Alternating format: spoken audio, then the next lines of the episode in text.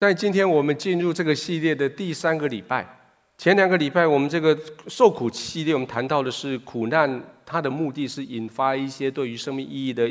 的话题，改变你的呃，检视你的生活方式，还有带着你回到天父的家。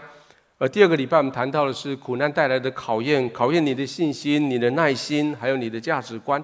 那这个礼拜我们要用彼得前书第五章第十节，就只有一节的圣经。在这段圣经里面，上帝很清楚的让我们看到，借着苦难，他给你四个很重要的恩典。而在谈这个是恩典之前，我们要看到这个经文里面，同时有一个很有趣的事情，就是彼得他做了一个比较：苦难是用短暂的，而荣耀却是永恒的。意思是说，相对于永恒，你的苦难事实上是很短暂的，一小段时间，是很轻的，是范围很小的，是微不足道的。而在这个四个恩典里面，就写在这个经文的中间。第一个恩典是借着苦难，上帝要使你的生命更加的完全。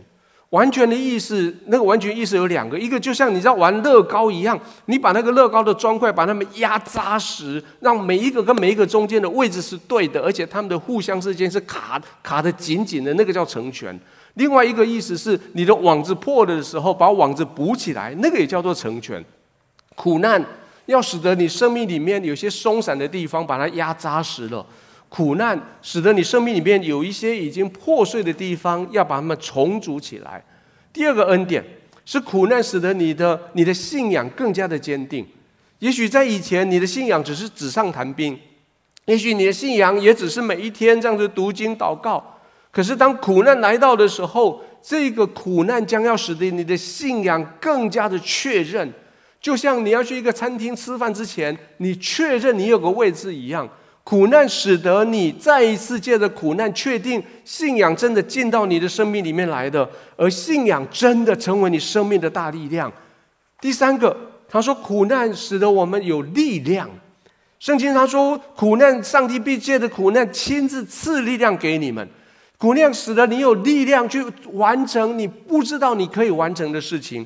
很多朋友在他们苦难的中间才知道，原来他的潜能有那么的大，他们才知道原来他可以做那么多的事情。而在上帝给你特别恩典，是在你的苦难的中间，神给你创意，给你知识，给你能力，给给你恩宠，给你智慧，给你知识，可以让你找出很快的找出解决的方案。而苦难你走过来以后，你又可以像彼得一样回过头去。用你的知识，用你的能力，用你的力量去帮助那些正在苦难中的人。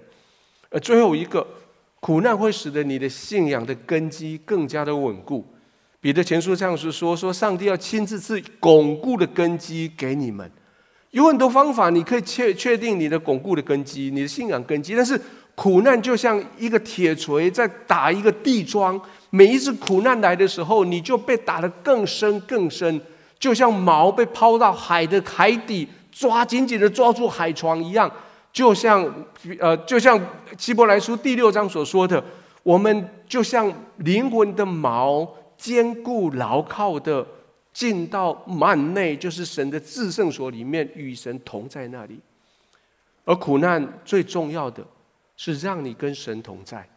最重要的是带着你进入在基督的里面。各位基督徒朋友，还有各位第一次到我们的小组来的朋友，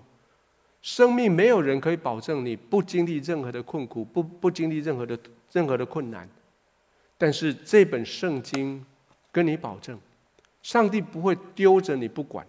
上帝不会让你独自去面对你生命里面的苦楚。神借着借着这你生命所遇到的痛苦这些挑战，上帝要加给你极大极大的恩典。它使你的生命更加完全，它使你的信仰更加坚定，它使你的生命更有力量，它使你的信仰更加的稳固。欢迎你来到小组，我非常鼓励你们继续讨论，非常鼓励你们用你们在苦在苦难中间所经历过的这四个困难带来，哎，这是这四个苦难带来恩典里面，你经历过的哪一个？你的生命历程里面有没有什么苦难的故事？还有苦难之后所遭受从从神领受恩典的故事，可以激励人心的，可以拿出来分享。还有想想看你周遭有没有正在苦难中的人，你可以为他做什么？有没有哪一段经文在今天你所看到的可以送给他？